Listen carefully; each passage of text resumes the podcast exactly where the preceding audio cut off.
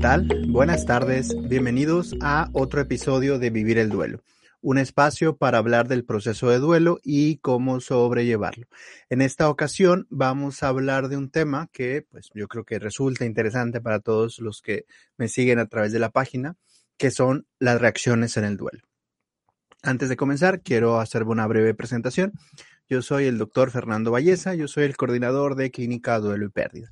Eh, es una página, un blog y eh, un canal de YouTube en donde hablo de algunos temas relacionados con el proceso de duelo y cómo sobrellevarlo. Cada semana trato de realizar una pequeña cápsula eh, relacionada con el proceso de duelo. Y bueno, ¿por qué este tema? ¿Por qué hablar de las reacciones del duelo en general? El fin de semana pusimos una publicación en, la página de Facebook y ah, preguntando precisamente de esto, precisamente las reacciones que una persona podría experimentar durante el duelo pusimos reacciones no tan comunes o reacciones extrañas, por así decirlo. Y una gran cantidad de personas eh, participó, hubo más de 100 participaciones y comentarios que hablaban de, eh, de, sus propias experiencias en este proceso de duelo. Y yo creo que vale la pena retomar algunos de los puntos que eh, me hicieron reflexionar acerca de, de estas reacciones por ejemplo, algunas que se repetían mucho, algunas que son comunes o, que son esperadas en el, en, el, en el duelo, algunas otras reacciones que no son tan comunes y que incluso a veces pueden provocar algo de miedo. Por ejemplo, pueden llegar a, a pensar si la persona está bien, si se está eh, sintiendo muy mal, si incluso si se estará volviendo loca. Y para estructurar un poco todas las diferentes reacciones que podamos eh, experimentar en este proceso totalmente adaptativo y normal, que es el proceso de duelo, a lo mejor podemos dividirla en diferentes categorías. Observé que algunas eran muy repetidas, por ejemplo, los problemas en el dormir. Y es algo eh, que se repite, es uno de los síntomas a veces que nosotros vemos en el duelo, que tiene que ver con un sueño no satisfactorio, dormir menos, dormir a veces de más. Y tiene que ver con estos eh, intranquilidad que ocasiona. Si bien eh, las dificultades en el dormir pueden ser esperadas en, en una separación, en una muerte, sobre todo en los momentos iniciales, cuando dura mucho tiempo puede generar otros problemas. Igual, ahorita vamos a profundizar en estas reacciones comunes que podríamos categorizarlas en el punto de reacciones físicas. El dormir, el apetito, que es otra de las reacciones que se presentan, el nivel de energía, que a veces eh, una persona se puede sentir aletargada, se puede sentir lenta o sentir más acelerada, como más inquieta, son como estas reacciones físicas que eh, una persona puede experimentar no existe alguna que sea más negativa o más buena o normal o que se va o que todas las personas van a experimentar de alguna manera. Tenemos que tomar en cuenta que cada reacción es independiente y no podemos comparar las reacciones con los demás. Hay que respetar las reacciones que tenemos. Y algo que nos ayuda a lo mejor para ver cómo vamos a reaccionar es ver nuestro pasado. En situaciones de crisis, en situaciones adversas, cómo reaccioné en cuestiones de ansiedad se me va el sueño, dejo de comer, duermo mucho. Es un parámetro que nos puede ayudar a diferenciar o, valorar cómo son nuestras reacciones. Estos grandes puntos son como las reacciones físicas en general. Hay otras reacciones que tienen que ver, obviamente, con las emociones, ¿no?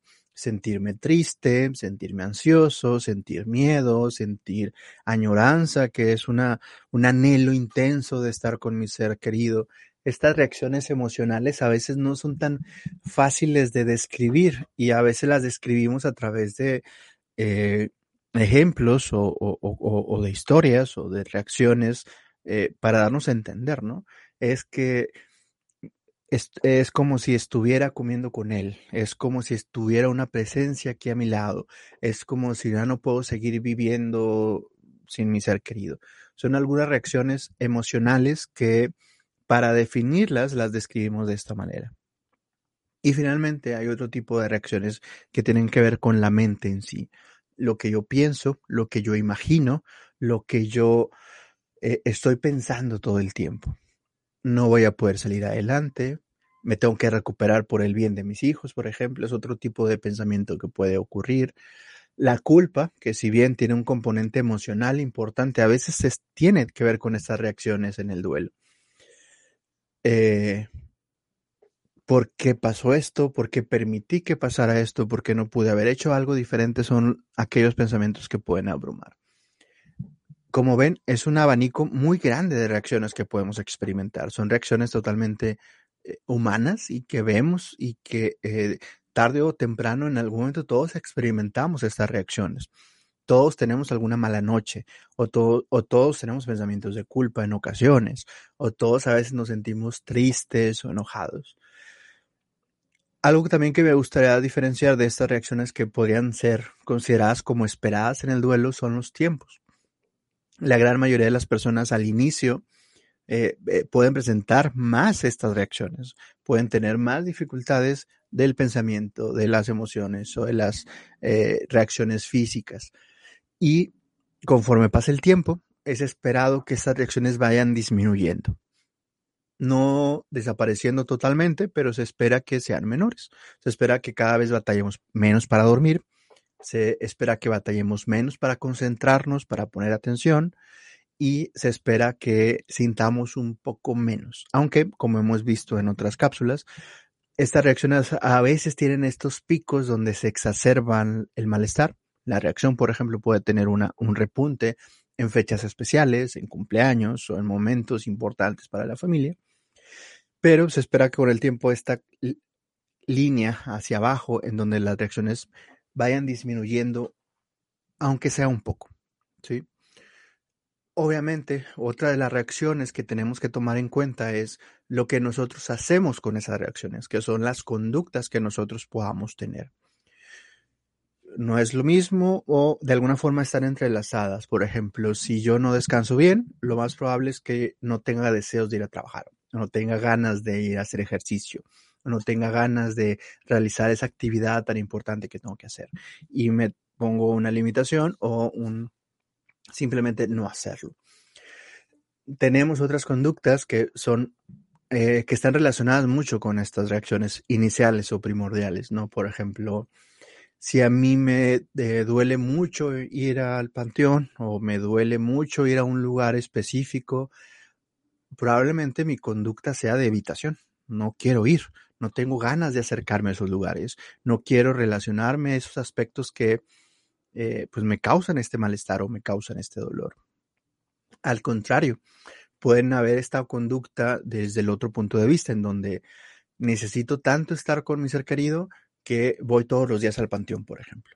O lo que es habitual para muchas personas es no voy a mover nada de la casa, nada del hogar, nada del cuarto, porque esto me hace recordar a mi ser querido y quiero estar cerca. Como ven, es una conducta similar, el hecho de acercarse o alejarse, pero que está muy relacionada con esas reacciones emocionales y lo que yo necesito en un momento. ¿Qué hacemos con estas reacciones? Por una parte, hay que esperar, hay que ver cómo evolucionan, sobre todo si, es un momento temprano, hay que ver cómo evolucionan y cómo nos vamos sintiendo a través del tiempo. Algo que me llamó la atención en los comentarios de este post que pusimos en la página era que para algunos el tiempo era muy largo. Me llamó la atención que había personas con incluso años eh, sintiendo estas reacciones. Como lo he mencionado en otras ocasiones, probablemente ya no sean reacciones puras de duelo. Probablemente se han ido mezclando otro tipo de reacciones que hacen que la persona eh, se mantenga así a través del tiempo. Por ejemplo, algo que no se habla tanto, pero que es muy importante y que afecta a una gran parte de la población, son los problemas de sueño son los problemas del mal dormir o los problemas de, alteraciones en el ciclo de sueño. Le pasa, por ejemplo, a los adolescentes con los celulares y la computadora y la televisión, que su sueño se ve alterado.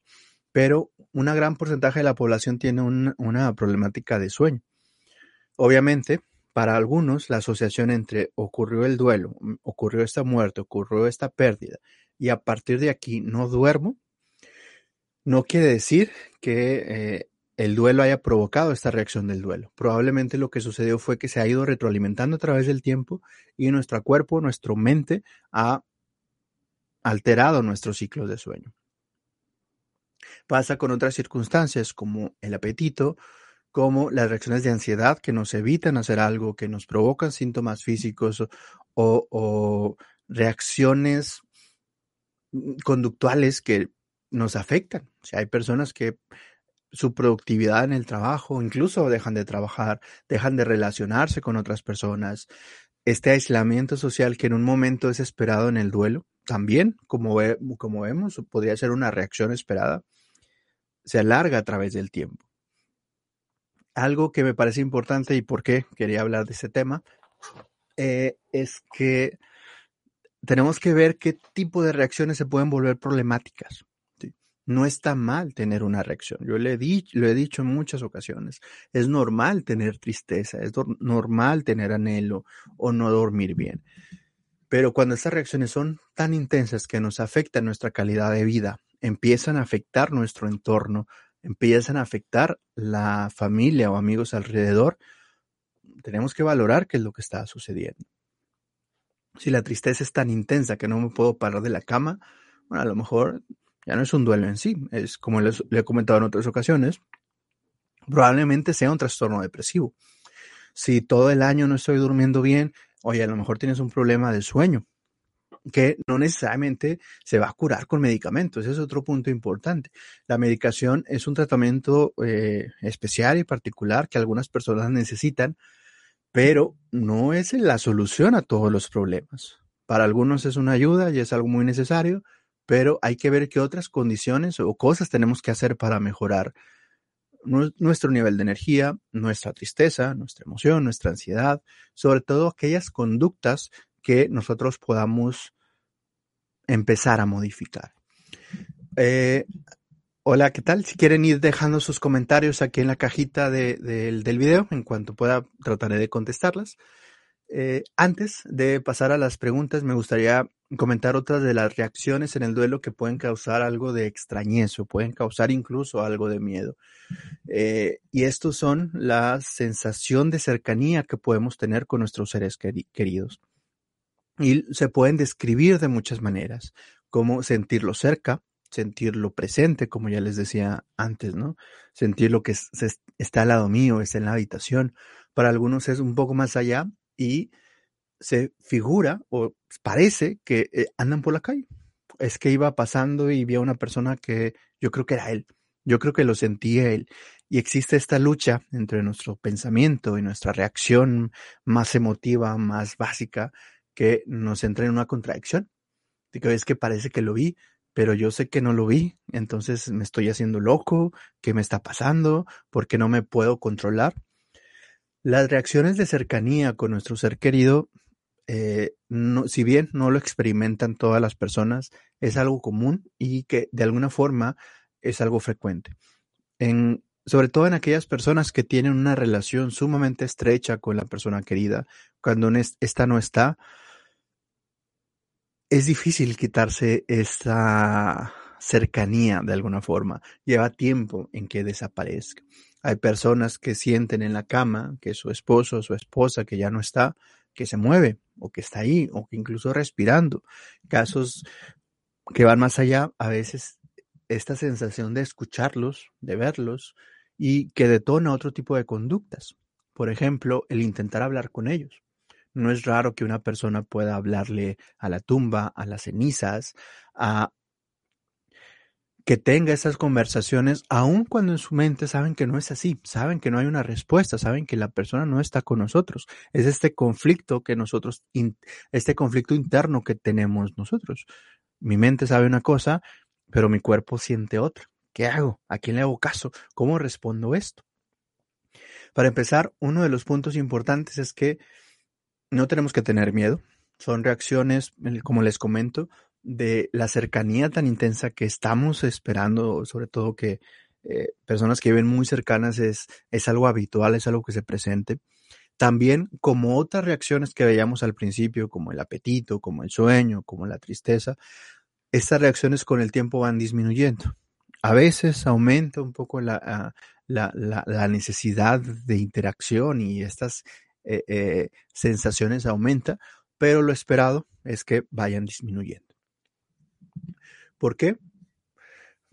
porque así es el duelo, así se comporta. Tenemos que hacer una separación gradual de nuestro, ser querido, tenemos que dejar que pase algo de tiempo. Obviamente no es lo único, no solo tenemos que sentarnos a esperar a que pase todo, tenemos que propositivamente hacer cosas para que la vida prosiga, para que el mundo continúe. Por eso una de las reacciones a lo mejor más negativas que podamos tener es la inmovilidad, el que nuestra vida se detenga, que dejemos de hacer cosas como ya no voy al súper, ya no aprendo algo nuevo, me aíslo de las otras personas porque me siento muy mal. Son algunas de las reacciones más negativas que podamos tener, sobre todo cuando se mantienen a largo tiempo. Nos afectan y nos provocan otras reacciones, nos provocan soledad, nos provocan más tristeza, nos provocan más dificultades para adaptarnos. Bueno, ya me estoy voy un poco más hablando de estas reacciones extrañas que a veces eh, sentimos. Algunas personas las podrían describir como que son alucinaciones o la persona está experimentando cosas fuera de la realidad. Se ha escrito mucho que eh, en, relaciones importantes, relaciones realmente eh, cercanas, tenemos una necesidad relacional de apego sumamente alta. Cuando la otra persona no está, esta relación eh, de apego no desaparece de la noche a la mañana ya tiempo en que disminuya. Por eso tenemos esta necesidad de seguir en contacto, de seguir hablando, de seguir relacionándonos con esta otra persona. Lo hacemos a través de pensamientos o de actos, como les decía, ir a un lugar mucho o, rezar eh, en, el, en el funeral o muchas personas dejar las cosas intactas en casa. Tiene que ver con esa reacción de decir, me prefiero mantener en conexión no está mal, no es algo negativo, no es algo adverso, pero como muchas otras reacciones en el duelo, es mucho más esperado al inicio. Mientras más pase el tiempo, es esperado que esta reacción disminuya y una de las razones más importantes es que cosas como esta ocupan espacio, energía eh, en nuestra mente y en nuestro eh, afecto. No podemos relacionarnos con nuevas personas si una parte de mí se encuentra ahí, se encuentra relacionada con otra persona que no está. Y una de las partes importantes del duelo es cómo proseguir con la vida, cómo poder empezar a cortar esta relación que ya no está y que ya no va a volver para esa energía potencial, esa energía humana o de relación, lo podamos realizar con otras personas, o en el trabajo, o conmigo mismo, o en algún hobby, o algún plan para el futuro, no sé, lo que sea que la persona desee, pero si esta reacción de mantener el contacto, mantener el apego, se mantiene a través del tiempo durante años, lo más probable es que sea una limitante para, para proseguir con mi vida. Eh, tampoco es plan o es cuestión de presionar a la persona para que ya lo olvide, para que pase la página para que siga adelante. Así no funciona necesariamente. Cada persona tiene su momento, eh, tiene su forma, tiene eh, eh, su tiempo para empezar a, a, despedirse o a limitar esta interacción, pero todos tenemos que hacerla en algún momento. Si no, tenemos el riesgo de quedarnos atascados y eso a largo plazo provoca un duelo que no termina al fin. Ahora sí, me gustaría contestar algunas preguntas que han hecho aquí por la, eh, en la página de Facebook. Eh, Liliana pregunta que por qué no se puede cerrar un, duelo luego de un suicidio de un ser querido. Ah, muy interesante, Liliana, y también un tema muy amplio que, vale la pena profundizar. Eh, situaciones traumáticas como un suicidio o una pérdida de, a lo mejor un accidente, un asesinato o que la persona simplemente haya desaparecido, como a veces desgraciadamente ocurre en el país o, en Latinoamérica. Crea como otra capa de, de malestar u otra capa de reacciones que son relevantes. No solamente está el hecho de despedirnos de alguien que ya no está, sino que tenemos que lidiar con todo lo que sucede alrededor del evento. En estas situaciones particulares, en algunos casos, no específicamente en todos, pero a veces se puede presentar. Las sensaciones de culpa suelen ser muy altas. Algunas personas que han experimentado estas sensaciones pueden sentir es porque no me di cuenta, ¿Por qué no hice nada en el pasado? Eh, estas sensaciones o pensamientos que de alguna forma eh, conllevan una pérdida de este tipo, también hacen que alguien se sienta más mal, se sienta con más tristeza, con más enojo por todo lo que está sucediendo. Sobre todo tenemos que tener en cuenta las relaciones que teníamos con una persona que se ha suicidado antes de que ocurra este suceso. Habitualmente algo estaba pasando en las relaciones de esta persona para que suceda esto. A veces, en algunos casos, por ejemplo, hay más aislamiento. La persona no quiere saber nada de la familia y hay una separación. A veces hay otras reacciones como de mucho enojo, como de mucha tristeza en la persona que se ha suicidado. Y eso de alguna forma crea una nueva capa de reacción que podamos tener, que queramos o no, dificulta más un proceso de duelo. Sobre todo por el tipo de situaciones en las que una persona que realiza suicidio puede hacerlas. Sentirse mal, sufrir malestar alrededor, tener alguna enfermedad como depresión, adicciones o alguna otra. Y otro punto relevante eh, en, ese punto en particular y que a veces eh, hace que sea más difícil proseguir con un duelo es que para muchos es esta sensación de que algo no debería ocurrir. No es natural, no ocurre en el tiempo informa que se espera. Por ejemplo, si alguien es eh, muy joven o, no estaba enfermo o no tenía algo que lo llevara a su muerte, por ejemplo, nos queda esa sensación de que no debería estar pasando y pasó. Esto suele alargar las reacciones, suelen generar otro tipo de situaciones y uno de los puntos importantes es que si éstas se mantienen a través del tiempo, como en cualquier otro duelo, no solamente en el duelo por suicidio, si esas se mantienen a través del tiempo y están interfiriendo con la vida de la persona o de la familia, una recomendación en buscar algún tipo de apoyo profesional, sobre todo en casos tan drásticos como, como, como en este tipo de pérdidas. Liliana, espero no haberte confundido revuelto. Eh, si, eh, no sé, igual más adelante podríamos profundizar un poco más en este tema. Selene comenta y realiza otra pregunta. Eh, señala que su mamá tiene tres meses de falleció le dio diarrea emocional. Le comenta que es por su duelo, que ya no tiene otros síntomas relacionados más que el, sistema digestivo y solamente la diarrea. Y la pregunta es si es posible que una reacción del duelo sea la diarrea. Y es curioso esta pregunta, Selene, porque el sistema emocional y el sistema gastrointestinal, con investigaciones muy recientes en las últimas décadas, se ha visto que hay una conexión muy intrínseca del sistema digestivo y el pensamiento. Incluso, bueno, es, una dinámica muy importante, muy, muy interesante, que explicaría algunas de las reacciones normales que todos tenemos. El sentir mariposas en el estómago, el sentir opresión torácica, el sentir cosas raras como náusea. Cuando tenemos una emoción, no sería raro y no sería extraño que el por qué ocurran. Eh, tenemos muchas, muchas neuronas en el, estómago, aunque parezca raro. Eh, algunos le han llamado el cerebro secundario, porque incluso mm, se teoriza que ahí empezó el cerebro, empezó en el estómago a través de la modificación y, la regulación del apetito y la comida, porque es importante.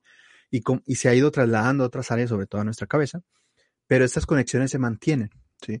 Y una, es, es, es importante cómo las reacciones físicas o las reacciones somáticas eh, pueden tener su representación en nuestro sistema emocional. Definitivamente es posible eh, que esto suceda. Eh, generalmente nosotros lo vemos en duelos de alguna forma llamados congelados, en donde la persona es como que no siente nada, no, no está tan triste, no anhela tanto a la persona querida, siente que lo está llevando bien, pero de repente hay muchos síntomas físicos. Diarrea, colitis, estreñimiento, eh, problemas en la piel. Obviamente, no, no necesariamente ocurre así, no necesariamente es la causa emocional. Hay que revisar la dieta y hay que revisar si no hay una infección, pero existe una correlación importante entre el cuerpo, la mente y lo que nos ocurre. En pacientes que tienen muchos síntomas físicos, pero no hay una relación emocional, una de las cosas que hacemos es tratar de reales, recrear esas conexiones, ver realmente si la persona no está ansiosa, si no está triste, si no se siente sola, por ejemplo. Así que sí, Selena, es posible. Obviamente hay que descartar primero lo médico. Si médicamente se descarta, hay que pensar en algo emocional. Incluso eh, colitis nerviosa tienen un fuerte componente emocional, gastritis, dolores de cabeza, etcétera, etcétera. Joana comenta que hace cuatro años y ocho meses falleció su hija de una enfermedad, una cardiopatía, y le cuesta mucho vivir sin ella. Tiene síntomas de molestia, de enojo, síntomas depresivos, incluso ha tenido y se ha despertado diabetes, una enfermedad del control de, la glicemia. Joana, tanto tiempo en una situación tan importante como es la pérdida de un, de un hijo, sobre todo reacciones que, como les decía, que no disminuyen con el tiempo, necesitas una valoración profesional, necesitas unas sugerencias que acudas a un centro de, de, un servicio de psicología, medicina o psiquiatría, para valorar si no necesitas algo más, si no necesitas algún otro tratamiento. Sobre todo en situaciones tan crónicas, a veces se necesita un tratamiento para el padecimiento de base, puede ser depresión, trastornos de ansiedad, enfermedades médicas, lo que sea, o a veces técnicas especiales para el manejo del duelo. Así que una recomendación, Joana, tienes tanto tiempo que vale la pena una valoración. Vivi comenta que cuando es el tiempo adecuado para decir que se está superando el duelo. No hay una fecha establecida, no hay como decir tiene que pasar un año, tiene que pasar tres años. Si no pasas de cierta fecha, ya no lo estás llevando bien o es un duelo complicado, un duelo... No, no funciona de esta manera, funciona más un poco de la visión interna de la persona.